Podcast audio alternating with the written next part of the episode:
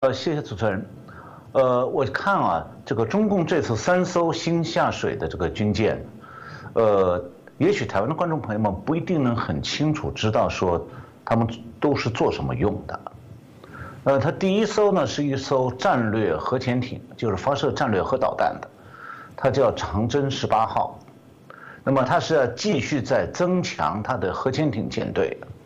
那么这艘战略核潜艇呢是个改进型，就是它又扩大了，它的长度比以前同型号的核潜艇多了十几米。那么它可以发射了一种更大的洲际导弹，叫做中共叫做巨浪三号。这种洲际导弹射程可以达到一万六千公里，也就是说，它可以从南海或者台海直接打到美国任何地方。那么这艘军舰有一个舰徽，就是一个徽号，舰徽是一幅图示，显示的是一艘核潜艇是从欧洲的西海岸越过亚洲大欧亚大陆和太平洋，把导弹发射到美国去。所以这艘。核潜艇呢？当然，它不是来对付台湾的，但它是对付美国的。那么第二个艘中共的舰艇叫做大连号，是一艘万吨级的驱逐舰，它目前是已经确定要编到他们的南海舰队，这个所属的那个山东号航母编队。这个这是中共的第二个航母编队。台湾观众朋友们可能已经知道了辽宁号，那么现在又冒出来一个山东号。那么航母编队主要是在海上作战，作战目标呢也是美国的航母编队，所以听起来好像跟台湾关系不大，但是第三艘是最值得台湾关注的，叫海南号，因为它的功能是用直升飞机把登岛部队送到滩头阵地，所以它对台湾的威胁比航母还要大。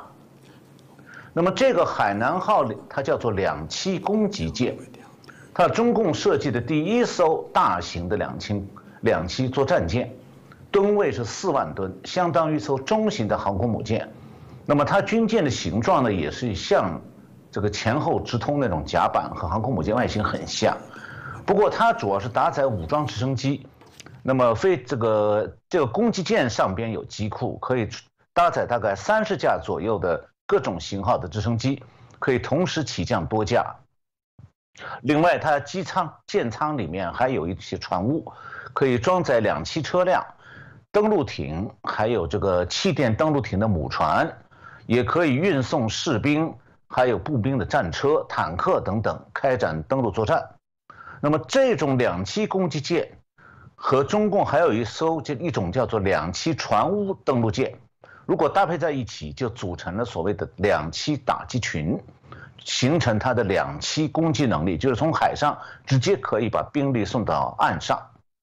那么在岛屿作战和两栖兵力的投送方面，它是具有蛮大威胁的。那么中共以前呢没有这种攻击舰，所以它的兵力是只能通过占领飞机场用飞运输机来输送，或者是投放空降兵。那么这种作战方式不容易成功的。那么所以啊，中共事实上是一直缺乏岛屿作战的能力。但是这艘新的两栖攻击舰编入舰队之后啊。今后中共还有新的两栖攻击舰下水，所以它这样的话，它的登陆攻击的能力是增强了。那么为了说明一下这个两栖攻击舰它的作战功能啊，我把我在这里把它和美军的类似的同类舰队做个对比哈。美国海军一共是有两个两栖攻击群舰队，一个是常驻日本的冲绳，旗舰是美利坚号中型航母。呃，是用来预防东海地区的突发事件，主要也就是保护台湾的。另外一个以前是经常在停留在波斯湾外海，是为了预防伊朗制造的突发事件，旗舰叫做马金岛号中型航母。那美军的所谓两栖攻击群舰队呢，核心呢是一艘两栖攻击舰，这是美国对这种军舰的称呼，其实它就是一艘中型航母，外形和大型航母非常像。那么可以携带多架直升机，而且可以起降 F 三十五战斗轰炸机。那么它主要任务是把美国海军陆战队的突击部队送到冲突发生的地区去作战。那美国海军已经宣布，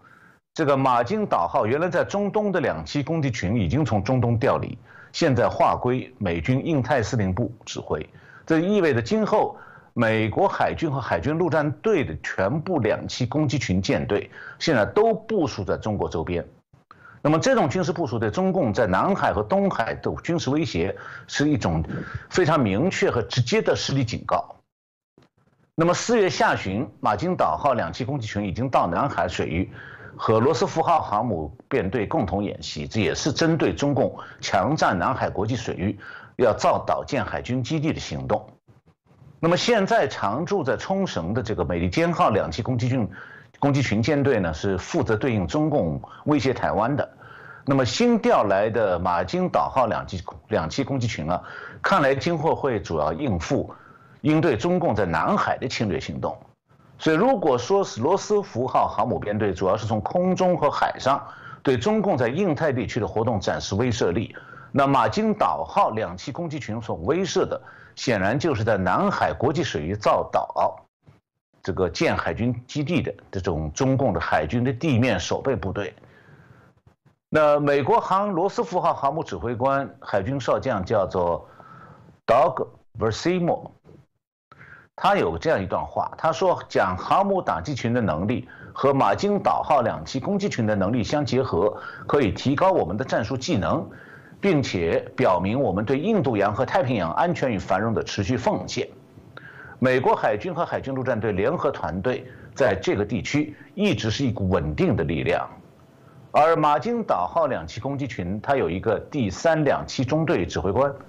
叫做 Stewart Baitshansky，他是这么说的：“他说我们这支打击部队，远征打击部队，充分表明我们能对任何突发事件作出反应，制止侵略，并为支持和。”自由和开放的印度太平洋地区提供区域安全和稳定。那美国的这个两栖打击群呢，它的配备是很完备的。像这个马金岛号两栖攻击群，它是由一艘刚才提到的马金岛号中型航母，还有一艘叫做两栖船坞登陆舰，这个船名叫做 Somerset，另外还有一艘圣迭戈号两栖运输舰。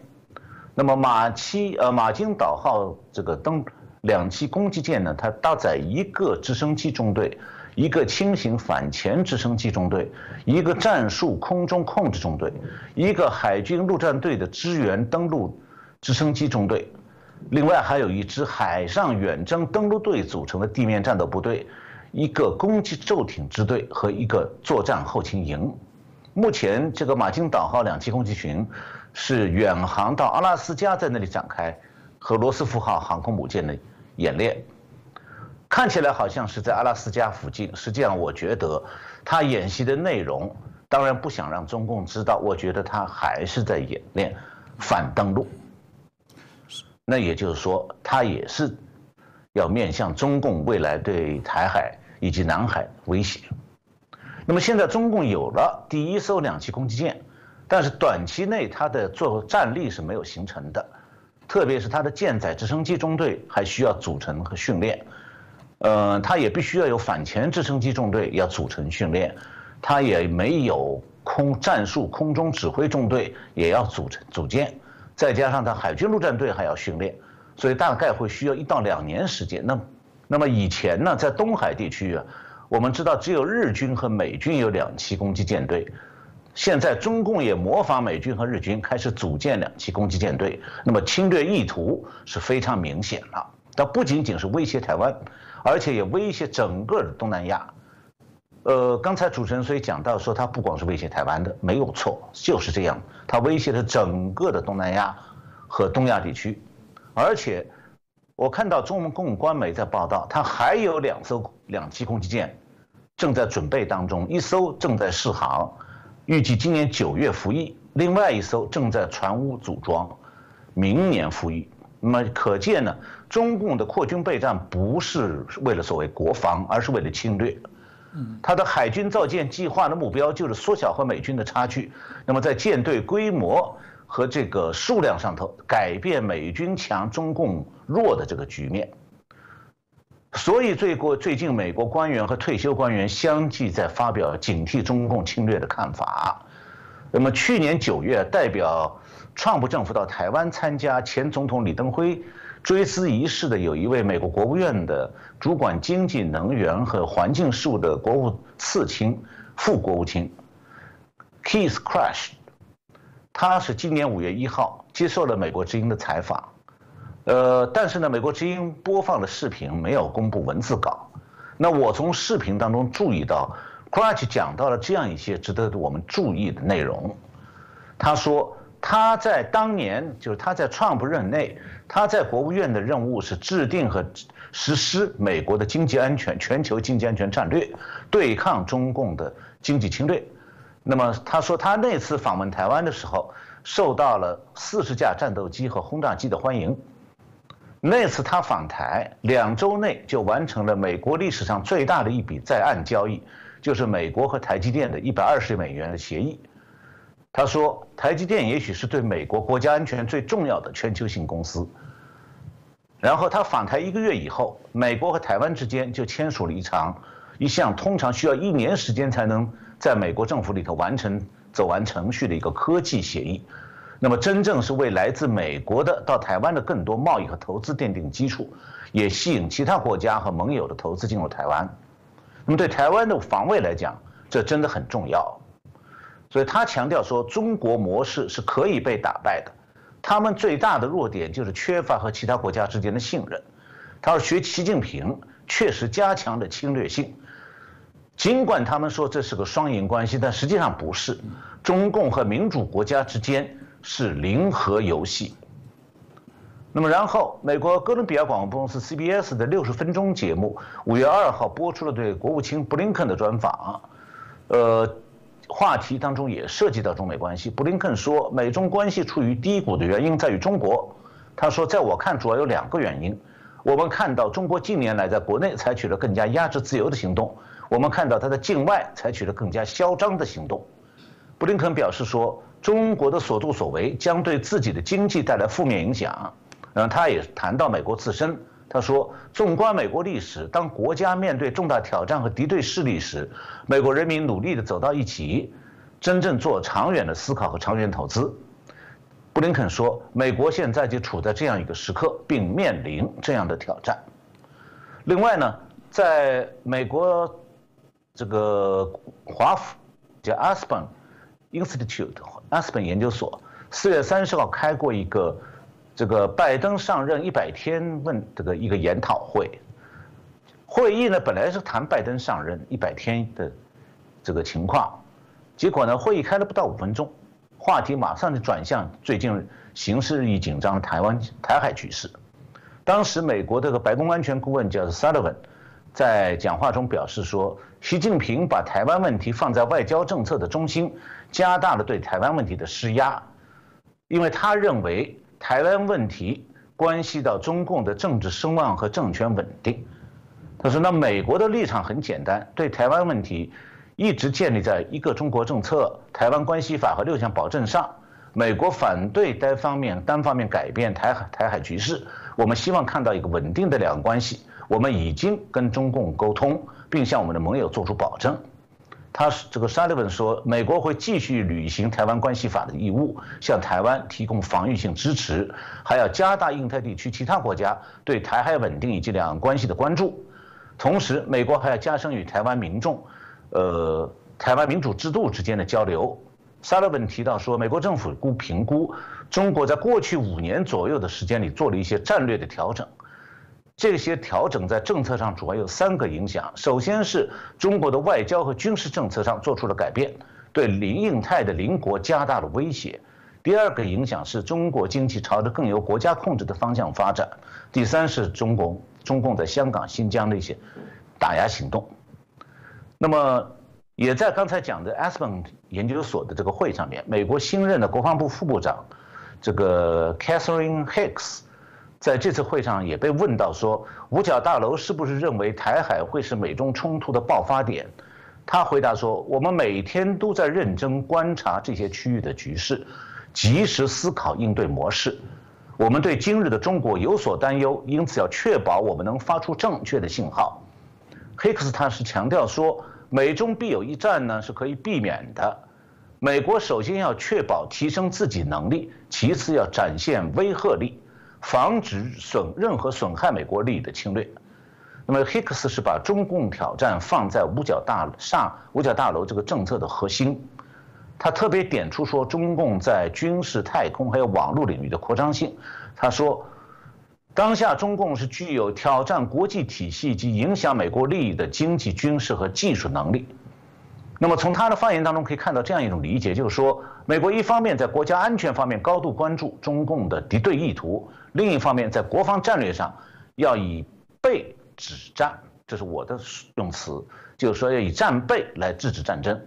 这就是美国军方目前的立场。这个立场也可以为台湾参考。我今天啊不想讲我怎么看待啊，我想看到中共啊有一个外宣官媒叫多维新闻，四月二十九号发了一篇文章，嗯，那么他讲的是，文章标题就是中共这个外宣媒体编辑编的拟定的，叫做赵少康申论。呃深谈两岸论述与李登辉差异急剧缩小，我呢就不用我的看法，我就说来向各位报告一下，中共怎么看待赵少康这番这个良苦用心哈。那么按道理讲，他是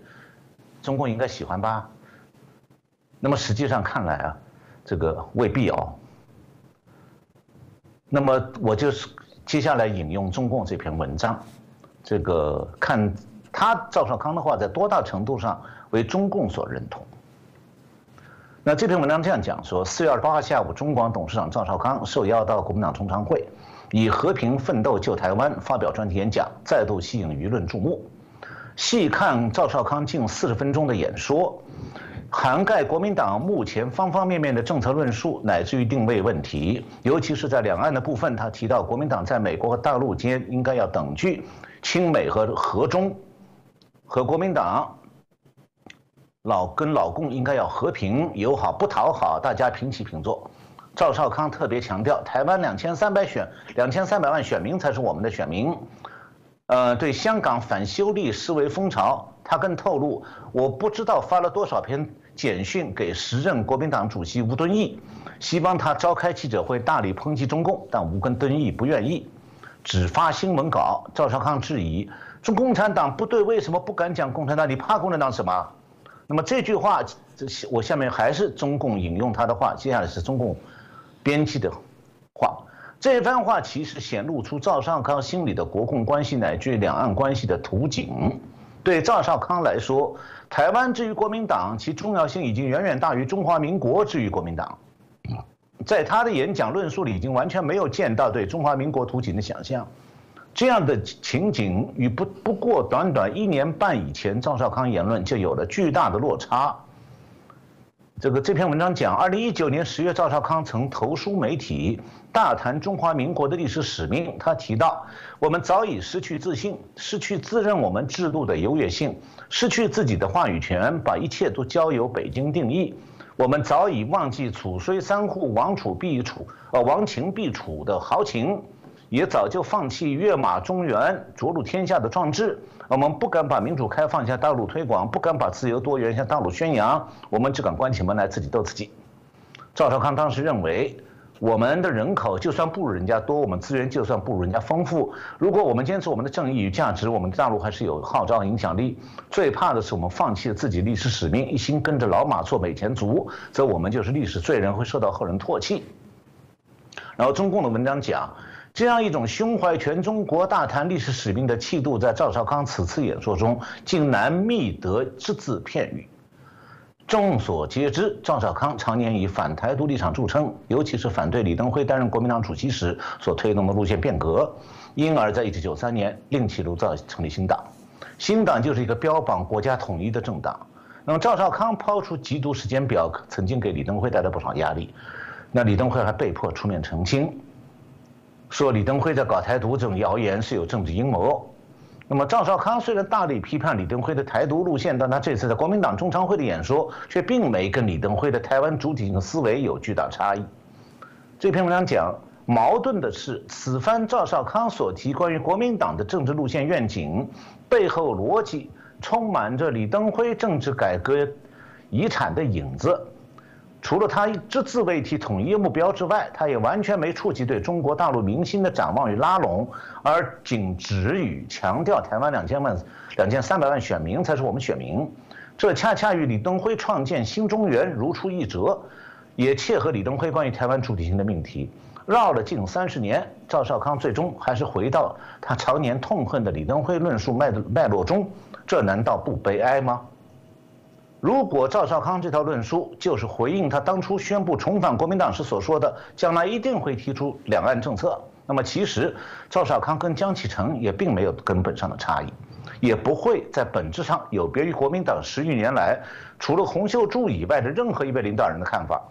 然而，这种国民党只要放眼看台湾就好，两岸各自经营，不要干涉，也不要统一立场，其实没有注意到两岸格局早已发生了极大的变化，不是一九九零年代或者马英九执政时期堪比。国民党想要跟共产党平起平坐，又怎么能够忽视九二共识和背后的政治含义问题？以赵少康为代表的国民党人，如果始终不愿对两岸未来终局的各种可能性提出论述，而只想用和平包装永远维持现状，则在立场上很难跟民进党拉开。赵少康此时的表态，也不过是与过往数十年的自己分道扬镳。那么以上呢，就是中共官媒对台赵少康观点的论述，我呢就不去评论中共这篇文章了，我只是把它介绍给台湾观众，顺便介绍一下这位作者。这位作者叫林家和，是我想这个部分哦，我是不同意《经济学人》这个说法，我觉得非常愚蠢。《经济学人》这篇文章我查了一下，没查到他作者是谁。嗯，我觉得那个人不太聪明。就他提出这个主意，说让美国政要去向邓小平取经。邓小平死掉多少年了？那他那个时代的两岸关系和美中关系，现在早已经发生天翻地覆变化了。所以现在如果邓小平活过来，他讲的话应该和习近平差不多的。那么是不是美国现在应该去请教习近平，怎么样让中共满意呀？这好比建议，这这样建议就等于相当于建议说，这个第二次的世界大战的时候，罗斯福去请教希特勒和东条英机，说要怎么样你们才能不发动侵略啊？嗯，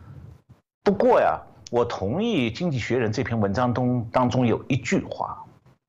他说：“如果想要确保攻击台湾对中国而言会是一场豪赌，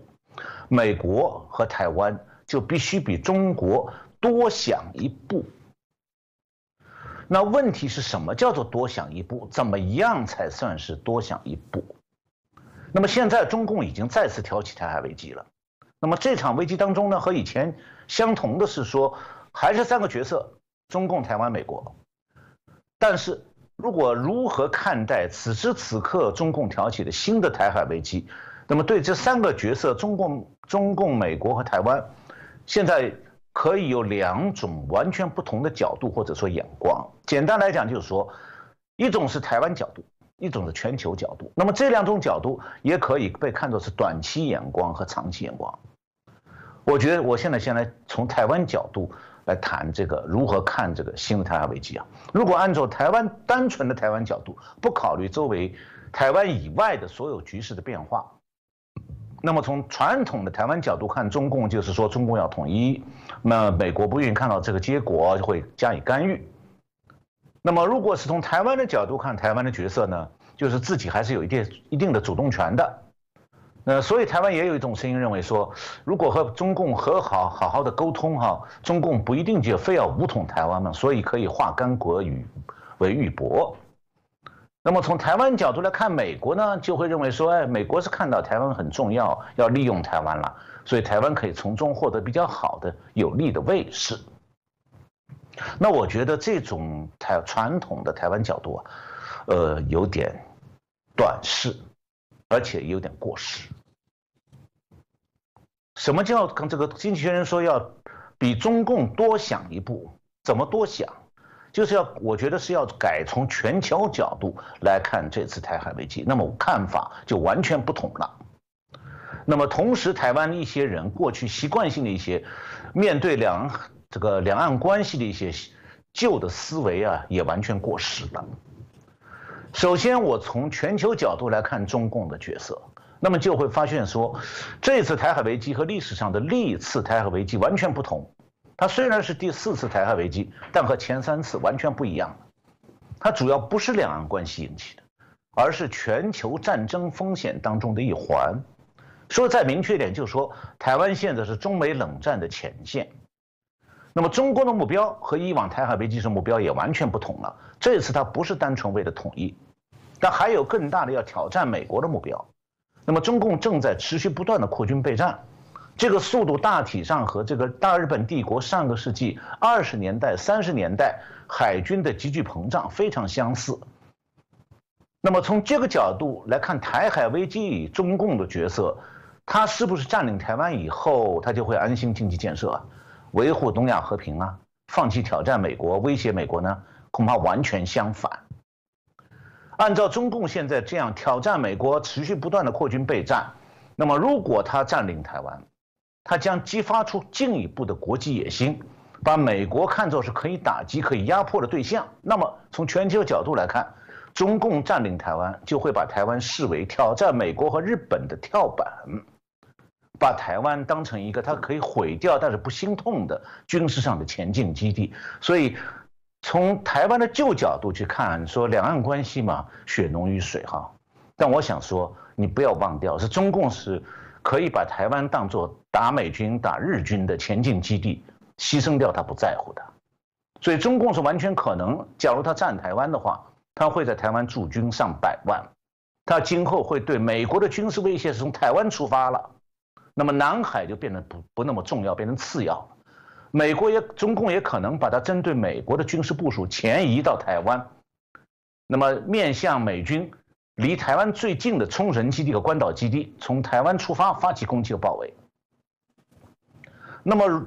如果是从全球角度来看美国的角色，如果中共真的占领台湾，那么第一岛链就破功了，美国美国面临的危险更大，他必须为了自保进一步部署对驻扎在台湾的共军攻击部队。所以，为了被避免这种局面，美国现在军方是千全力以赴的。加强在东海和东亚的备战部署，以备战来阻止战争发生。那么，再就是从这个全球角度来看台湾现在的角色，我觉得有一个新的视角，就是说，万一要是中共占领台湾，那就不是两岸和平的到来，而是中共把战争火海前推到了台湾。那种情况下。主张和平统一的声音，实际上是会给台湾招来中共这从台湾出发的对美战争。那么，就像日据时代的台湾老一辈的人都还应该记得，日本发动太平洋战争的初期，台湾是后方；但是战争后期，台湾显然变成躲不开的战前前线。当时美国海军和陆军、空军最初拟定的攻击日本的方案是先攻占台湾，再从台湾出发攻击日本本土。而后来仅仅是因为美国太平洋舰队司令尼米兹上将呢，坚持要首先攻占这个关岛附近那个塞班岛，马里亚纳群岛。那么占领了塞班岛以后，美国空军就可以从那里出发攻击日本，不需要再用台湾的空军基地来轰炸日本。这样的话，台湾才逃过一劫。即便是这样，美国空军当年还是对宜兰和高雄的机场实施过轰炸的。那如果共军不费力就进军台湾，什么？和平统一，然后再重复大日本皇军的战略，那么台湾就逃不过世界大战的劫难了。所以这次台海危机的前景是说，如果台湾和美国、日本采取相同的步调，以备战而止战，则和平存，就台湾就有和平。你备战才有和平。那如果台湾是以放弃战备来求和平，那么战争就会到来。具体来讲，就是说。如果现在台湾有武备，有武力防备，又有美军和日军协防，那么让中共不得不承担攻打台湾的巨大代价。这样的话，中共既不能和平占领台湾，武力攻击台湾又损伤巨大，他就可能不得不搁置攻击台湾的军事计划。那么，然后他就可能转而求其次，把南海作为对美攻击的核潜艇基地的出发、出发的基地。那么，加强对南海的占领，还有对澳大利亚、印度尼西亚、巴布亚新几内亚的部署。那么，现在我们看得很清楚，就是说，中共是在东海和南海两面部署，两手准备。那美军也是两面防备、防堵、两面备战。那么在南海的相关当国家当中呢，除了澳大利亚的备战决心和备战能力稍微强一些以外，其他东南亚国家国防都很弱。那么面对中共的权力军事威胁是不堪一击的。那么只有当台湾成为一块中共啃不下来的硬骨头的时候，台湾才能保住自己的安全。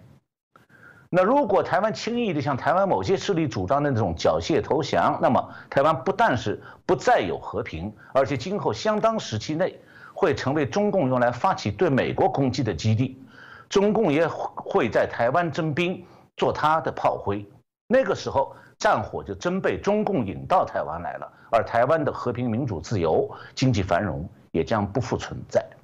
所以我看到中华民国行政院长苏贞昌先生五月一号有个发言。他表示说，中国不放弃武力攻台，对台湾安全造成了很，造成了很大的危害，是最大的危害。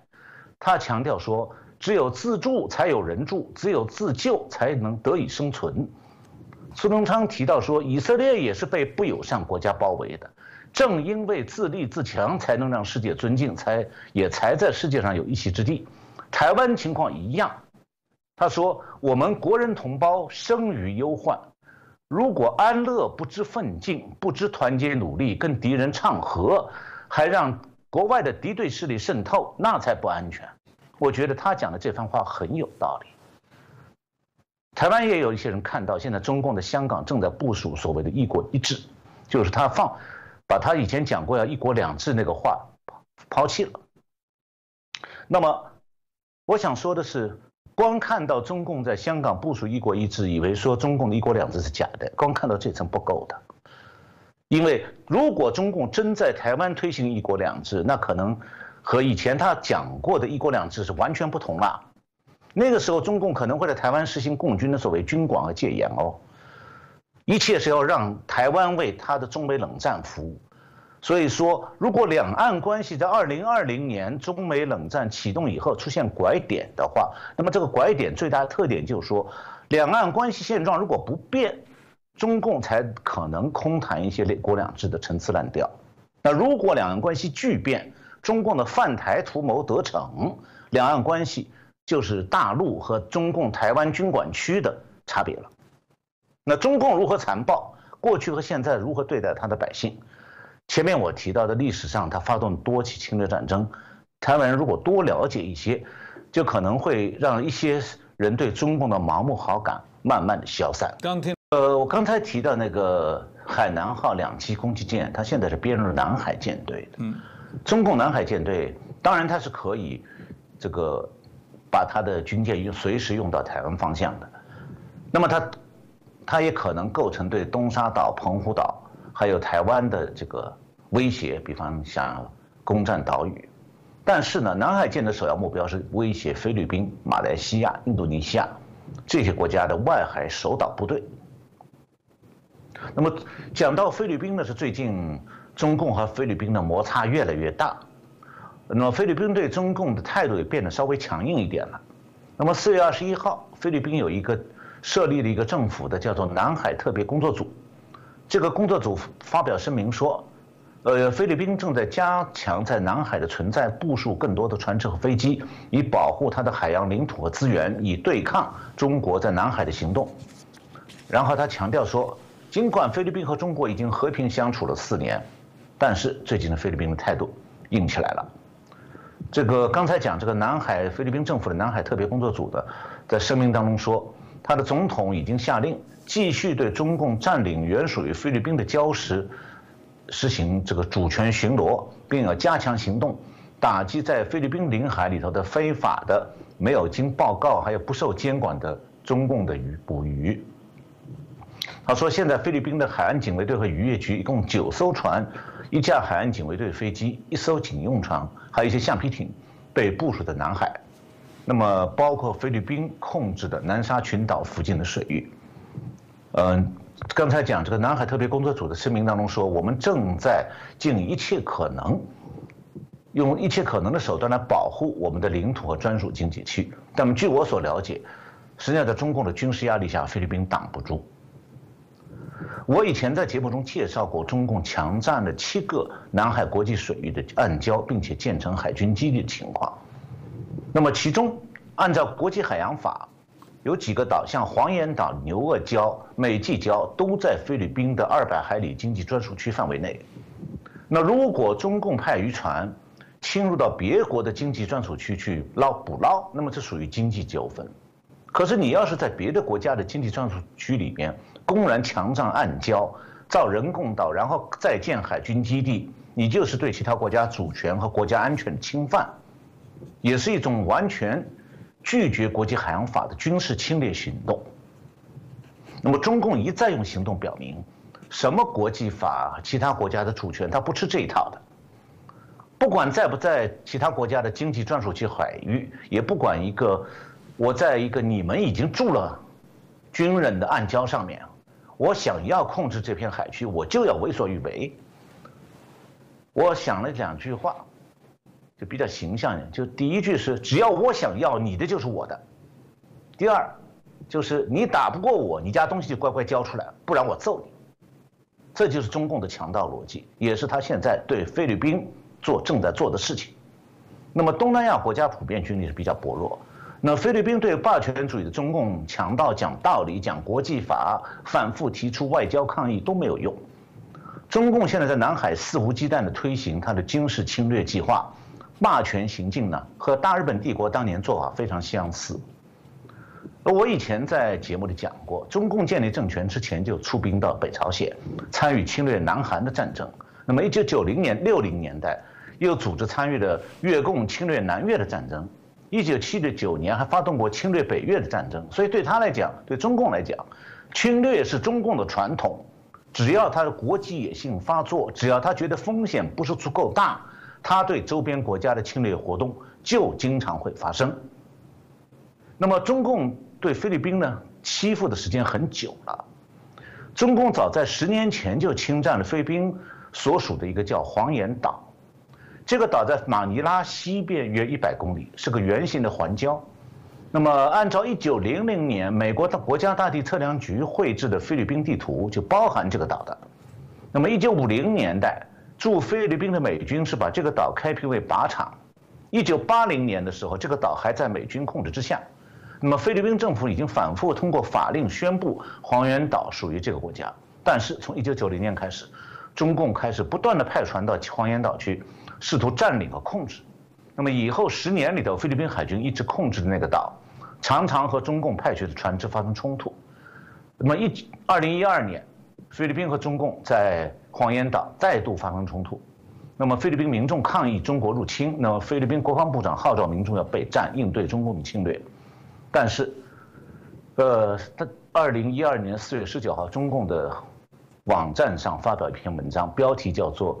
这个解放军三大基地频繁异动，核潜艇已奔赴南海。文章中有一句话说：“只有给他们点颜色看看。”话的意思是说，我要欺负你，你就只有让我欺负。那么双方，菲律宾和中共，二零一二年在黄岩岛对峙了一段时间之后，最后是中共强行占领这个岛。不过中共没有在黄岩岛上造，进一步扩大在那个把那礁石在。扩建成岛屿，造人造岛，可能呢是中共把这个环礁看作是他要计划控制的更大的这个南海国际水域里头的一个后方。我刚才讲啊，它是在菲律宾首都马尼拉西边一百公里，一百多公里啊，在中共眼里已经算是后方了。他根本懒得去造岛，他要再往前冲，要把整个南海一直到印度尼西亚都想造下来。那么。接下来就中共这个最近在南海的这个靠南的海区，为黄岩岛西南方几百公里有一个叫牛轭礁，在那里开始造岛建海军基地。那么这个岛在南海当中是一个最大的环礁，是个人字形的。那么它是在菲律宾的巴拉望岛的西面，马尼拉的西南方，距离文莱已经很近了。那文莱是在马来西亚的这个岸边上一个很小的小国家。那如果我看了一下，如果在地图上从中南半岛越南的最南端画一条线到菲律宾的首都马尼拉，那么在这条直线上牛鄂礁就差不多是在这个从越南最南端到菲律宾首都中间这条线上的中间点，也就是说，这地方已经离菲律宾很近，离越南很近，但是唯独离中国很远。但是中共现在正在那里想要造岛造海军基地，那么这个地方是中共战略核潜艇南向澳大利亚是这个方向的一个南向水道的要冲。所以他在这里建海军基地，就可以控制整个南海的国际水域。那么，中共已经占领了牛鄂礁和美济礁的东面，离菲律宾海岸更加近的一个地方，有个叫有一个叫做仁爱礁，这个地方是菲律宾控制的。那么，中共呢，下一步可能要想从菲律宾手里夺这个仁爱礁。仁爱礁礁盘上面现在有一艘菲律宾搁浅的军舰，上面有菲律宾军人长期在留守，定期的换防。那么现在中共已经开始采开始采，这个对菲律宾的这个在仁爱礁上留守人员开始施加压力，他的办法是用海警船，还有导弹快艇，把靠近仁爱礁的菲律宾船赶走。那如果这种状况持续下去的话，菲律宾驻守在仁爱礁上的军人就没有办法获得补给，那么他们也没办法定期换防，所以最后可能就不得不撤离。中共这种办法就很可能把仁爱礁夺走了。那么现在，中共也已经开始进一步封锁它新建岛屿的这些岛屿的上空。三月二十九号，菲律宾有军用飞机飞过中共造岛，造出来一个叫吃瓜岛，结果共军在地面上用无线电喊话驱离菲律宾军机，说这个岛屿我造起来，这边就是我的领空了。那么从这些举动里看得出来，中共强占公海上的暗礁造岛以后啊，公然把它看作是领土。他不许附近国家的舰船和军用飞机靠近，所以中共的南海做法基本上是用霸权行径，硬夺暗礁，在封锁他控制的周围海域。那么很快，中共就会把菲律宾还有马来西亚这个经济专属区里面的部分海域完全就剥夺了，成为中共的所谓领土和领海。那么等到国际局势紧张起来的时候，中共可以用军事要地做借口，就把南海封锁了。这样的话，它就可以实现。它这个巩固核战略核潜艇深海堡垒这样一个目标，现在这个构想呢正在一步一步的实施。那么等到牛鄂礁造岛完成以后，中共可能进一步向南靠近，选择靠近菲律宾和马来西亚、印度尼西亚海岸的暗礁继续造岛，要把它的深海堡垒扩建到东南亚国家的大门口。那么现在四月六号，美国罗斯福号航母编队和马来西亚的空军已经在南海联合演习。说明啊，南马来西亚已经看到了这种即将到来中国侵略行动的威胁，但是呢，中共今后使用它这个两栖攻击舰编队啊，会让东南亚国家很难对付。